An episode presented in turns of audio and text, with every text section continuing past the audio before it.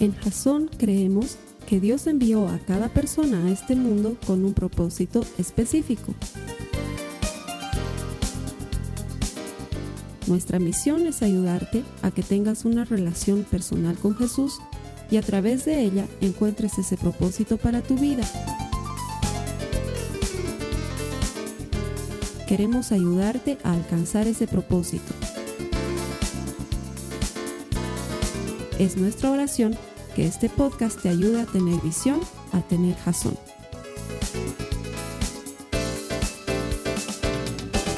Bienvenido a Jazón, gracias por conectarte con nosotros. Orar, el objetivo de la serie es muy simple, es ayudarte a encontrar formas, maneras y cosas por las que orar de manera que tu relación personal con Jesús se estreche, porque estamos convencidos de que todo el que encuentra a Dios encuentra vida. Nuestro deseo es ayudarte a desarrollar una relación personal con Jesucristo. Sabemos que cuando eso suceda, tu vida va a tener un propósito. Vivir una vida con propósito es muy distinto a cualquier otra cosa. La mayor parte de las personas viven a lo que venga, a lo que llegue.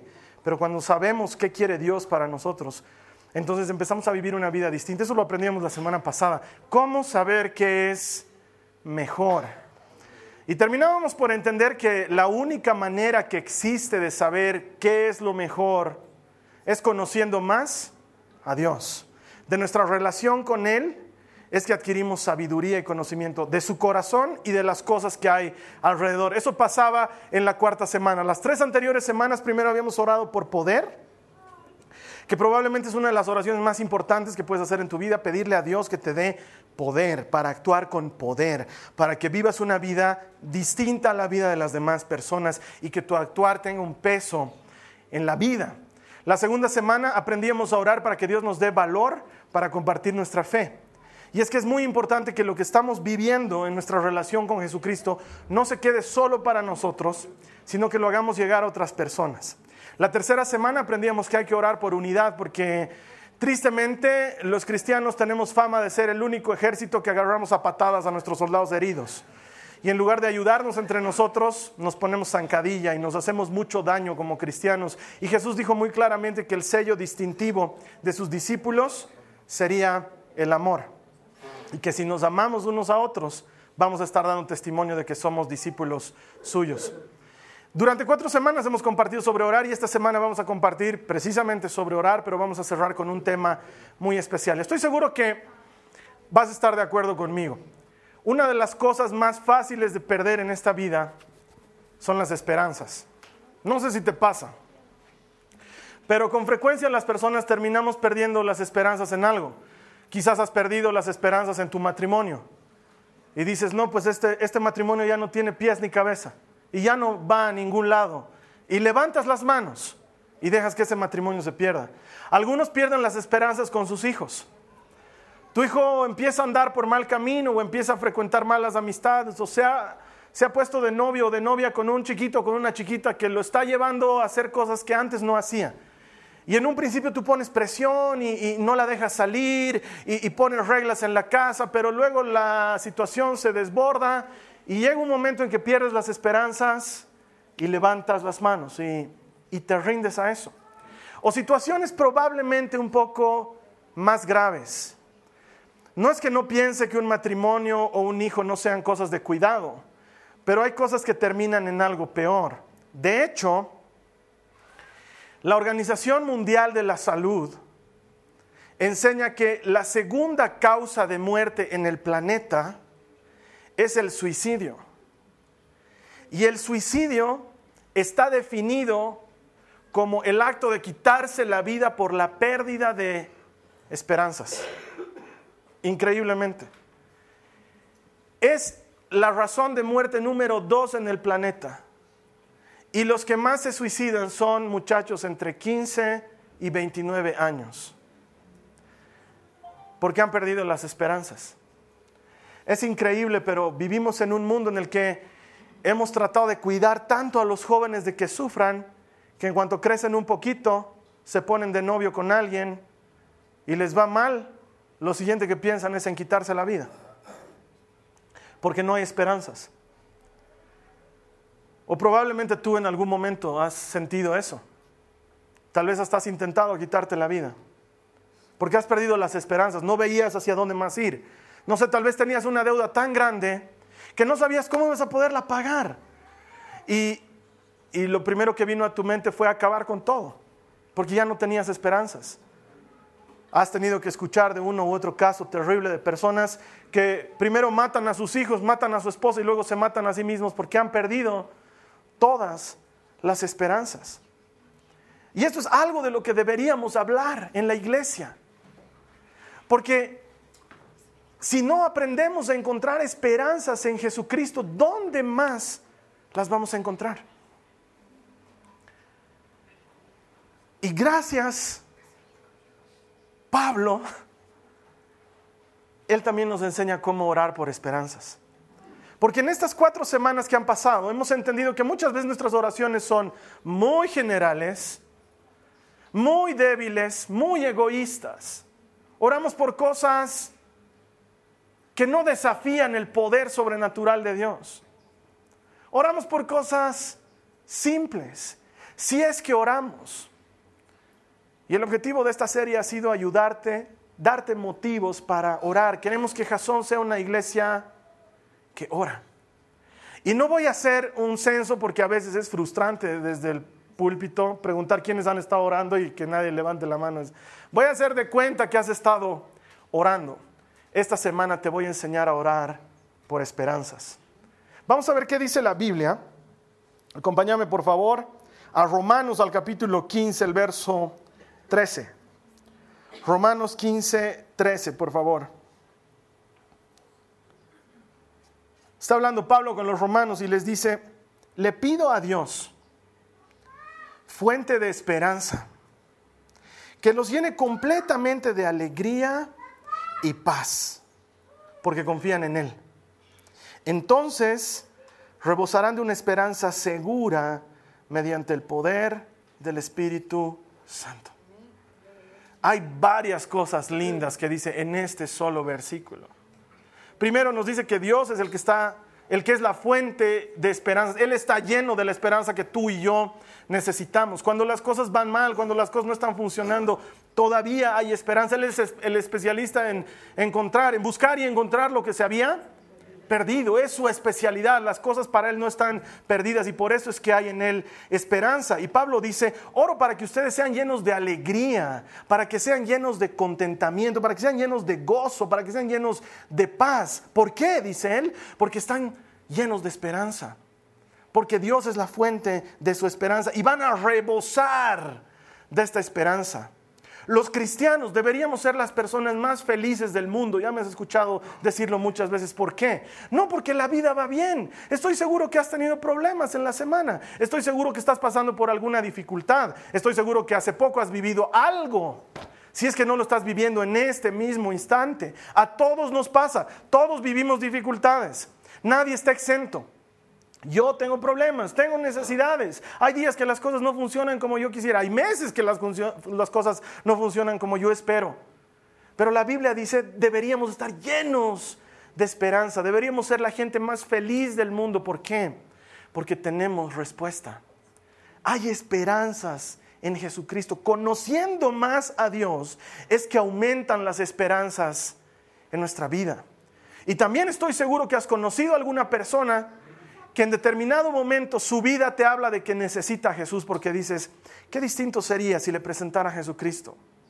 Su vida se llenaría de esperanzas. Y estoy seguro que muchos de nosotros hoy estamos aquí solamente porque nos ha agarrado el fino hilo de la esperanza en Jesús. Porque si no, muchos ya hubiéramos levantado las manos. Muchos nos hubiéramos dado por vencidos. Hay situaciones en la vida, hay pérdidas, hay dolores, hay enfermedades que dan como para levantar las manos. Y la fuente de esperanza, Pablo dice, está en la oración, en acercarnos al que es fuente de esperanza y pedirle que nos llene de paz y de alegría, para que rebosemos de una esperanza segura en el Espíritu Santo. Pero es normal porque alguien debería estarse preguntando, Esperanzas, ¿por qué? Porque todo esto deriva de lo que dice Pablo. Los que confían en Dios tienen esperanza, pero ¿por qué tengo que confiar en Dios? ¿Por qué tengo que hacerlo? De hecho, aunque no lo creas, es una de las preguntas más frecuentes con las que me encuentro cuando estoy aconsejando a las personas. Nunca te van a decir la pregunta tal cual, ¿por qué tengo que confiar en Dios? Pero siempre hay un pero, hay un miramiento que te habla que detrás de eso no hemos confiado o no estamos confiando en Dios. Conozco gente que me dice, no es que me he hecho leer las cartas realmente, es que tengo una amiga que lee, digamos, ¿no? Y todas mis amigas estaban haciendo leer y yo estaba ahí en ese tecito y por si, no, no creo, hermano, pero por si acaso, mi amiga me ha dicho que me voy a casar con un rubio. ¿Se han dado cuenta que los reyes en esas cartas no son morenos? O sea, es medio difícil que te salga un moreno. Y de una u otra forma demostramos que no confiamos en Dios. Buscamos ayuda de Dios, pero decimos, ¿y qué más tengo que hacer? Porque la pregunta que está ahí detrás es, ¿cómo confío en Él? ¿Por qué tengo que confiar en Él? Y según Pablo, si confías en Él, vas a estar lleno de esperanzas. Entonces la clave está en aprender a confiar en Dios. Yo quiero compartirte hoy precisamente de esta oración, para que saliendo de este mensaje tú y yo sepamos orar para llenarnos de esperanzas, porque confiamos en Dios. ¿Sí? Lo primero que me gustaría que entiendas, ¿por qué tenemos que confiar en Dios? Porque Él es eterno, es inmutable, no cambia, es permanente. Mira lo que dice la Biblia en números 23, 19. He elegido la versión Dios habla hoy para leerte esto. Dice, Dios no es como los mortales. No miente ni cambia de opinión. Cuando Él dice una cosa, la realiza. Cuando hace una promesa, la cumple. Ese es Dios. No cambia. Es inmutable. No es como algunas esposas, según me cuentan, que han elegido ir a comer a tal lugar y camino de ese lugar cambian de idea. Que han elegido vestirse con tal ropa y camino a salir cambian de ropa. Que han elegido estar con cierto marido y cambian de marido. En realidad los seres humanos somos muy cambiantes. Pero Dios dice en la Biblia que Él es inmutable, que nunca cambia, que si Él dice algo, lo va hacer. Si Él te ha prometido algo, lo va a cumplir. Si Él te ha ofrecido algo, te lo va a dar. ¿Por qué? Porque Él no cambia de parecer, dice la Biblia. No es como los hombres que dicen una cosa y luego hacen otra. No, Dios sigue siendo el mismo siempre.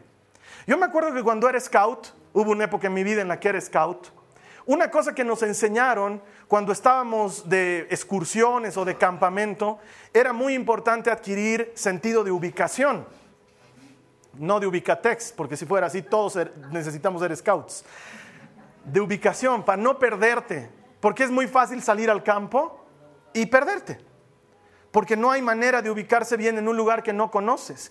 Y entonces la primera lección que nos dieron es que en ausencia de una brújula, porque con una brújula, un GPS o un celular probablemente hoy en día es muy fácil, pero en ausencia de una de esas cosas, la única forma de ubicarse en donde estás es poniendo la vista en las cosas que no cambian, en las cosas que no se mueven. Entonces tienes que hallar ubicación de los cerros, tienes que hallar ubicación de los árboles y ver en los árboles de qué lado les crece musgo y de qué lado no les crece musgo para entender de qué lado sale el sol, porque el sol siempre va a salir por el este y siempre se va a meter por el oeste. Y una vez que has ubicado una de esas cosas inmutables, no estás perdido, porque sabes hacia dónde tienes que caminar. Pero muchas veces la gente equivocadamente se fija en la basurita que había en el piso, allá había una hojita y luego empiezan a dar vueltas en círculo. Porque es muy fácil perderse cuando miras algo que no es estable y permanente. Y muchas veces nosotros hacemos eso. En lugar de confiar en Dios que nunca cambia, empezamos a poner nuestra mirada en cosas que cambian constantemente. Y por eso nuestra fe decae y nuestras esperanzas disminuyen. Porque estamos mirando circunstancias, estamos mirando nuestro desempeño. Hemos dejado de mirar a Dios que nunca cambia, que es estable, que permanece para siempre. Quiero decirte una cosa, hermano. Las promesas de Dios siguen siendo exactamente las mismas para ti. Hay gente que dice, ay, la Biblia es un libro antiguo, lo han escrito tantos, hay tantas contradicciones. Es porque ni siquiera la han leído, ni siquiera han conocido al autor de la Biblia. Lo mismo que decía en el Antiguo Testamento, lo sigue diciendo hoy. Sus principios siguen siendo los mismos, no han cambiado, no han variado. Lo que Dios dice antes, lo sigue diciendo hoy. Lo que Dios muestra en su palabra sigue siendo efectivo para nosotros hoy, sigue funcionando. El hecho de que alguien diga que esto está bien, no significa que está bien, a menos que Dios diga que está bien. Y punto. Hoy el Facebook se ha llenado de arcoíris de colores por todas partes y todo el mundo ha empezado a celebrar el arcoíris de colores de todas partes. Y tengo que decirte que Dios sigue diciendo que no está bien, aunque no les guste. Pena. Dios no varía. Y las puertas de la iglesia están abiertas para todos. Para todos, porque Dios sigue amando a todos. Eso tampoco varía. Eso se sigue manteniendo. Porque no depende de cuán buenos somos nosotros, depende de que Él es bueno. Él es el mismo, de ayer, de hoy y siempre. Sus promesas eternas, sus principios eternos, su palabra eterna. Vale la pena confiar en algo eterno. Mm, yo siempre me imagino a Dios como, como un poste muy bien clavado en el suelo. Y cuando viene la tormenta, cuando sopla el viento, de esos que te van a hacer volar, si te abrazas de Él, vas a permanecer en tu sitio, porque Él es permanente, es eterno. Debemos confiar en Dios porque Él es eterno. Segundo, debemos confiar en Dios porque todo lo demás falla. A ver, acompáñame a tu Biblia, por favor, al Salmo 121. Lo vamos a leer entero, pero no se asusten, es un salmo corto. El Salmo 121 dice, levanto la vista hacia las montañas. ¿Viene de allí mi ayuda? Mi ayuda viene del Señor, quien hizo el cielo y la tierra. Él no permitirá que tropieces, Él te cuida, no se dormirá. En efecto, el que cuida a Israel nunca duerme ni se adormece. El Señor mismo te cuida, el Señor está a tu lado como tu sombra protectora. El sol no te hará daño durante el día, ni la luna durante la noche. El Señor te libra de todo mal y cuida tu vida. El Señor te protege al entrar y al salir, ahora y para siempre. Me encanta. David, en esa época, ¿por qué dice esto? Porque en esa época los lugares de adoración a dioses falsos estaban puestos en los montes, en las partes elevadas. Y entonces David dice, levanto mis ojos a los montes. De ahí viene mi ayuda, refiriéndose a todas esas cosas falsas. Y él dice, no, no, no, mi ayuda viene del Señor que ha hecho esos montes. Él es mi ayuda. Todo lo demás falla. Todo lo demás falla. Nosotros fallamos. Yo quisiera ser un gran tipo siempre, pero a veces le fallo a la gente. A veces fallo en sus expectativas. A veces doy mi palabra y por más que me he esforzado no he logrado cumplir con mi palabra. Y a veces fallo. Tal vez un día te falla a ti. Y si tú pones tus ojos en el pastor, probablemente de aquí a un tiempo tu fe caiga porque el pastor cae. Porque ponemos nuestra fe y nuestra esperanza en cosas que no son eternas, en cosas que fallan, porque todo falla, nada es para siempre, nada tiene garantía eterna, solamente Dios es para siempre. Y es muy difícil que nuestra vida avance si estamos confiando en algo que es inestable y va a caer. Y es que mucha gente me dice que no estoy entendiendo lo que Dios quiere de mí, no entiendo su plan, no entiendo su manera de obrar en mi vida, no entiendo y me hace recuerdo al ejemplo que me contaba una amiga de un niñito que está sentado a los pies de su mamá mientras su mamá está bordando. La mamá está bordando y si tú alguna vez has visto el bordado del otro lado, es una chamuchina asquerosa, ¿sí? No se entiende lo que está pasando, son una serie de hilos de colores, todos confundidos y trenzados. Y todo el rato el niñito le decía a su mamá, mamá, ¿qué, ¿qué estás haciendo? Se ve horrible, mamá, ¿qué estás haciendo? Se ve horrible. Y la mamá le decía, tranquilo, mi amor, cuando termine te voy a mostrar. Y seguía bordando. Y el chiquito le decía, los hilos están colgando feo, mamá, se está quedando súper feo. Y la mamá le decía, tranquilo, sé paciente, cuando termine te lo voy a enseñar. Hasta que un día la mamá terminó el bordado. Y cuando le mostró el bordado, había bordado un hermoso rayo McQueen que decía, tu mamá te ama. Desde arriba se ve precioso, desde abajo no tiene sentido. Y eso muchas veces no entendemos. Dios no va a estar operando en las cosas como nosotros esperamos que operen, porque generalmente vamos a Dios con nuestra oración y con nuestra solución. Señor, estoy muy triste, muy acabado. Pero si la Rosita me mira con otros ojos, esto, este dolor va a cambiar, Señor. Y le damos la receta a Dios. Y yo me imagino que Dios debe estar ahí y decir, wow, la Rosita. ¿Por qué no he pensado en eso, Carlos Albert? Esa era tu solución. Tantos años. Hijo concedido no es así. No funciona de esa manera. Nosotros vamos con nuestra solución a Dios. Vamos y le decimos lo que pensamos que Él debería hacer. Y olvidamos que desde donde nosotros estamos viendo el bordado, no va a tener sentido. Pero Él sabe lo que está haciendo, porque Él no falla. Todo lo demás falla, pero Él no falla. Me hace recuerdo a una cosa que me sucedió unos cuantos años atrás. La Carly, mis hijitas y yo habíamos decidido viajar y nos fuimos de vacaciones cerca a Cochabamba. Pero como la María Joaquina todavía era bebé, tenía unos 11 meses, habíamos decidido, para no fatigarla, ir por avión. Fuimos en avión, estábamos volando con las dos bebés e increíblemente la que se me puso mal fue la Carly. Esos momentos fueron horribles. Ahorita ya cuando lo cuento puede algunas cosas sonar hasta chistosas, pero en ese momento fue horrible porque estábamos con dos bebés las dos bebés vomitaban, la mamá vomitaba, yo era el único que estaba intacto. De veras que me agarró una sensación de no sé qué hacer. Entonces los asistentes de vuelo empezaron a ayudarnos y más bien a Cochabamba es tan solo media hora, llegamos a Cochabamba, se bajaron todos los del avión, yo tenía a la María Joaquina en brazos porque tenía 11 meses y la Nicole estaba chiquitita, tenía dos años y medio. Ella ya caminaba y le dije que se siente en uno de los asientos del avión y que me espere. Mientras tanto, subieron a darle oxígeno a la Carly y yo estaba con la bebé y uno de los asistentes me dice, vamos a necesitar una silla de ruedas y usted tiene que ir a pedirla. Yo estaba con la bebé y la tenía la Nicole. Entonces les digo, ok, por favor les voy a pedir que vean a mi hija y la, la miro a la Nicole y saben que la Nicole de chiquita era bien miedosa. Era la clase de niña que no la podías dejar dos segundos sola en el pasillo porque gritaba y se asustaba y empezaba a llorar. Era así la Nicole. Por alguna razón siempre ha sido muy miedosita. Ahora ha empezado a vencer sus miedos, pero en esa época no la dejábamos jamás sola con nadie. Y ella tuvo que quedarse en un asiento sola.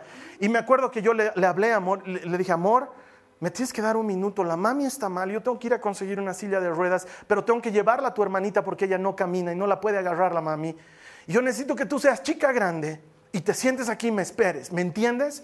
Y la Nicole me dijo, sí, papá, yo te voy a esperar. Y yo salí del avión y me acuerdo que habían unos policías de la PM que no me dejaban avanzar porque ya se supone que ya yo no debía estar en el avión. Ellos no tenían idea de lo que estaba pasando. Entonces cuando me vieron bajar del avión me empezaron a tratar mal. Y, señor, ¿qué hace usted aquí? Y yo empecé a gritar también porque estaba súper nervioso. Y les dije, mi esposa está mal y necesito una silla de ruedas y quiero que me la traigan ahora. Y empecé a hablar así, súper golpeado. Cuando volví a entrar, la encuentro a la Nicole, seguía sentadita con sus piecitos colgando, moviendo así sus piecitos. La auxiliamos a la Carly, silla de ruedas, todo lo demás, termina la historia ahí, nos vamos a la casa, mi suegra nos ayuda, etcétera y demás. Ya después en la noche yo hablo con la Nicole y le digo, mi amor, estoy muy contento, estoy muy orgulloso de ti, porque no has llorado, no has hecho escándalo, porque eso era lo que yo más miedo temía, tenía. Sabía que la Carly estaba con asistentes. Sabía que la María Joaquín estaba conmigo, la Nicole estaba sola. Entonces le, digo, estoy muy orgulloso de ti. No has gritado, no has hecho escándalo, nada de lo que yo pensaba que podía pasar. Y le digo, ¿no te ha dado miedo? Y ella me dice, sí, papá, me dio miedo. Pero escuchaba tu voz. Tú gritabas allá afuera del avión y yo te escuchaba. Y como escuchaba tu voz, sabía que tú estabas ahí, que no me ibas a dejar. Y yo soy malo. Yo puedo fallar. Puedo hacer alguna estupidez. Y mi hija confía en mí porque escucha mi voz. Yo escuchaba tu voz, papá, sabía que no me ibas a dejar.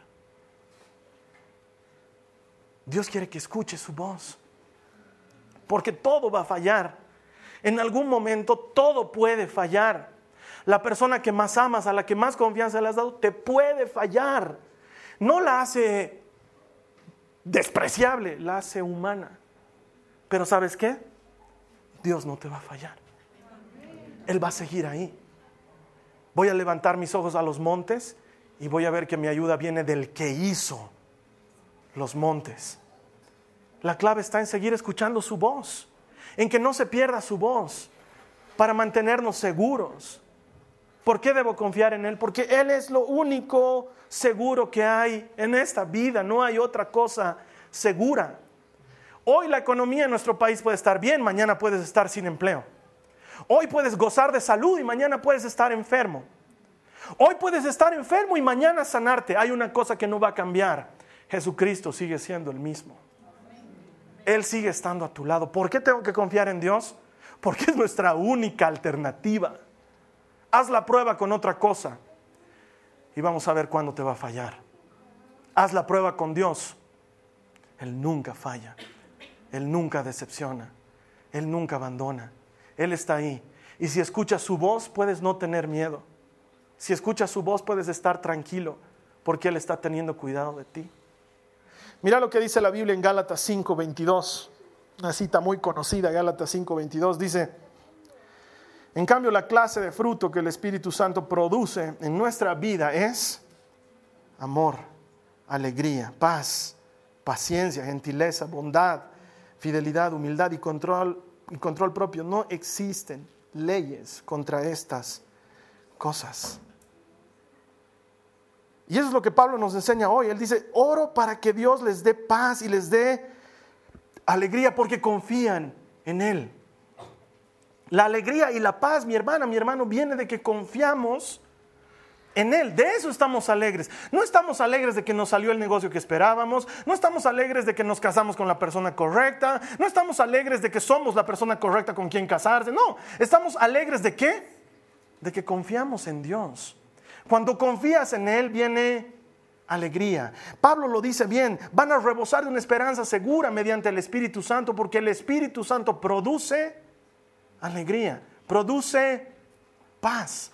La forma en la que tenemos que orar es esa, Señor, quiero conocerte más, quiero saber más de ti, quiero que me llenes de tu Espíritu Santo, porque cuando estoy lleno de tu Espíritu Santo estoy alegre. Esa es la razón por la que cierta magia sucede cuando vienes a la iglesia. Vienes a la iglesia, alguna vez lo hemos puesto en un, en un meme en Facebook. Vienes a la iglesia destruido como Tony Stark hecho pomada y sales como Iron Man. ¿Por qué? Porque has sido lleno del Espíritu Santo. Y el Espíritu Santo te da esperanzas, te da alegría, te trae paz. No hay ninguna magia, es Dios operando en nosotros. Por eso puedes no venir a la iglesia, es tu opción, las puertas siempre están abiertas, pero cuando vienes, algo bueno sucede en tu vida. Por eso oramos para tener esperanza. Probablemente nunca hayas orado por esto en tu vida. Señor, quiero que me des más esperanzas. Quiero que me llenes de alegría y de paz para entenderte mejor, para vivir una vida diferente. Podemos orar por algo distinto. Hay una canción cristiana antigua de un cantante que antes no era cristiano, se llama Rabito y luego se volvió cristiano. Eso explica por qué se llama Rabito, porque no entiendo por qué te vas a poner un nombre así, pero eh, eh, canta muy lindo, es un argentino, canta muy lindo. Pero hay una canción hay una canción que siempre viene a mi memoria cuando estoy pasando por algo difícil, porque todos pasamos por cosas difíciles, todos pasamos por decisiones que hay que tomar, todos pasamos por situaciones incómodas, dolores que alguien nos causa o que nosotros le causamos a alguien y por eso tenemos también dolor. Y esta canción siempre viene a mi memoria. Es una canción que dice, alegra mi vida, Señor, alegra mi vida, te entrego mi corazón, sana mis heridas, Padre bueno. Alegra mi vida, Señor, alegra mi vida. Contigo seguro estoy, de noche y de día. Entonces ando cantando en mi cabeza cuando estoy con esas cosas, cuando, cuando estoy entrando a un lugar que sé que voy a tener problemas y voy a tener que, que pelear o defenderme. Lo primero que eh, empiezo en mi cabeza, alegra mi vida, Señor, alegra mi vida. Ah, soy de mal genio. Cuando me enojo todo el mundo se da cuenta que estoy enojado. Y siempre le digo a la gente, y no me has visto realmente enojado. No soy yo cuando me enojo. Espero que eso sirva de amenaza para alguien. no me hagan enojar, pero cuando estoy así de mal humor y sé que todo mi cuerpo le está gritando al mundo, estoy idiota, entonces dentro estoy cantando, alegra mi vida, Señor. Alegra mi vida. Te entrego mi corazón, sana mis heridas, Padre bueno. Puedes pedirle eso al Señor. puedes pedirle paz y alegría. Y esa es una oración muy eficaz. Deja de ser general y débil y egoísta y se transforma en una oración grande y específica y poderosa que va a bendecir a otros, porque cuando tú estás alegre, todos nos damos cuenta que estás alegre. Y eso es bueno. Hermanos, durante cinco semanas hemos querido darte herramientas, darles herramientas para que nuestra oración mejore. No sé cómo es tu oración. No sé si sigues diciendo ángel de la guarda, dulce compañía, no están pareciendo noche ni Hay una oración más poderosa a la puerta. No necesita durar dos horas. Necesita creerse con el corazón. Necesita cinco minutos de vaciarte delante de Dios y decirle, Señor, ayúdame a conocer y entender el poder que hay en tu amor. Dame valor para compartir mi fe a otras personas. Ayúdame a demostrar amor a otros porque ese es el signo del discípulo. Señor, si te conozco a ti, voy a saber lo que es mejor, que nunca me falten las esperanzas. Y has aprendido a orar de una manera diferente. Yo creo que podemos transformarnos en una iglesia que ora. Con esto no te digo que no ores, te digo que podemos orar mejor. Me encantaría que la solución venga no de un consejo, sino de Dios mismo. Me encantaría que el alivio a tus problemas no venga de una sesión con el pastor, sino de tu sesión con Dios, que da fuerzas al cansado y multiplica las fuerzas del que no tiene ninguna. Me encantaría que encuentres paz y alegría en el Dios que rebosa de esperanzas. Me encantaría que seas fortalecido en Jesucristo porque le conoces. Y como le conoces, le entiendes. Y como le entiendes, confías en Él. Y entonces, aunque parezca que Jesús no está en la sala, sigues escuchando su voz. Y eso, eso te da fuerzas. Y sigues caminando. Esa es una iglesia que ora. Una iglesia que ora es una iglesia que logra cosas para otros. Porque primero las ha conseguido de rodillas, en privado. Esa es una iglesia que ora. Nuestro deseo es que esto te sirva para transformarte en esa iglesia que ora, porque tú no vienes a la iglesia, tú eres la iglesia. Tú eres la iglesia. Y la iglesia, hermano, hermana, es la esperanza para el mundo. Si nosotros hiciéramos lo que tenemos que hacer, atenderíamos necesidades allá afuera. Pero a veces estamos tan en nuestra pequeña necesidad, en nuestra oración chiquitita, que nos olvidamos que el mismo poder que levantó a Cristo de los muertos habita en nosotros. Podríamos vivir una vida completamente diferente. Si este es tu deseo, si este es tu es lo que mueve tu corazón, te voy a pedir que ores conmigo. Vamos a cerrar nuestros ojos y vamos a orar. Vamos a pedirle al Señor, alegra mi vida, Señor. Llénala de alegría y dame esperanzas. Alguna vez te lo he dicho, lo incluimos casi en todas las prédicas. Una de las cosas más fáciles de caer, uno de los pecados más frecuentes, una de las tentaciones más duras es darte por vencido. Eso es perder las esperanzas. Y quiero decirte de parte de Jesucristo, aún no has dado tu mejor golpe. Aún no has peleado tu último round. Si estás vivo es porque Dios tiene más para ti todavía. Las esperanzas no se han perdido. Cerra tus ojos y ora conmigo. Repetile al Señor. Dile con fe, creyéndole. Dile, Señor Jesús, alegra mi vida. Lléname de alegría. Lléname de paz. Que se me note que el solo darle un abrazo a una persona, el darle la mano a alguien, le transmita paz, alegría, porque confío en ti.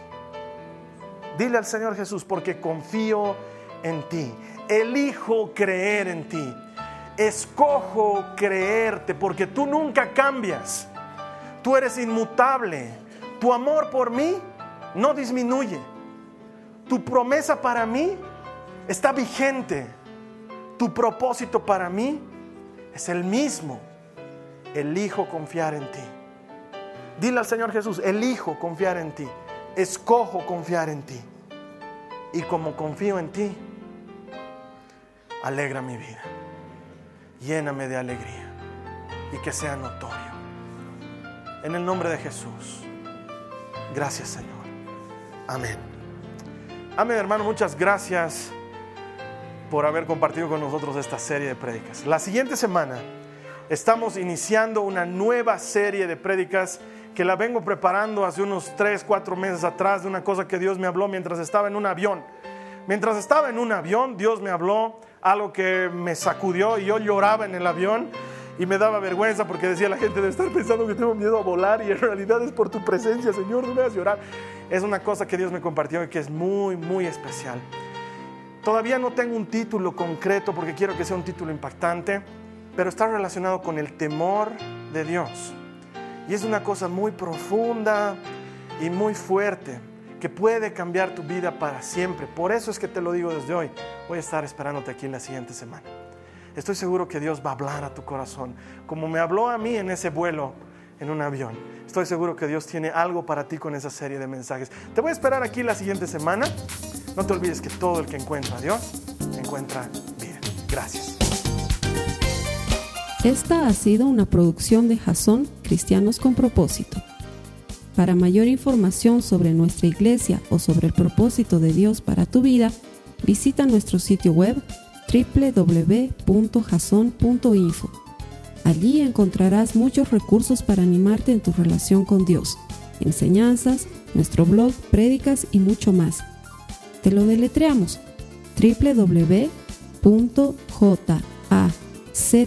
www.jazon.info. También puedes visitarnos en nuestro sitio en Facebook www.facebook.com barra Que Dios te bendiga abundantemente. Muchas gracias.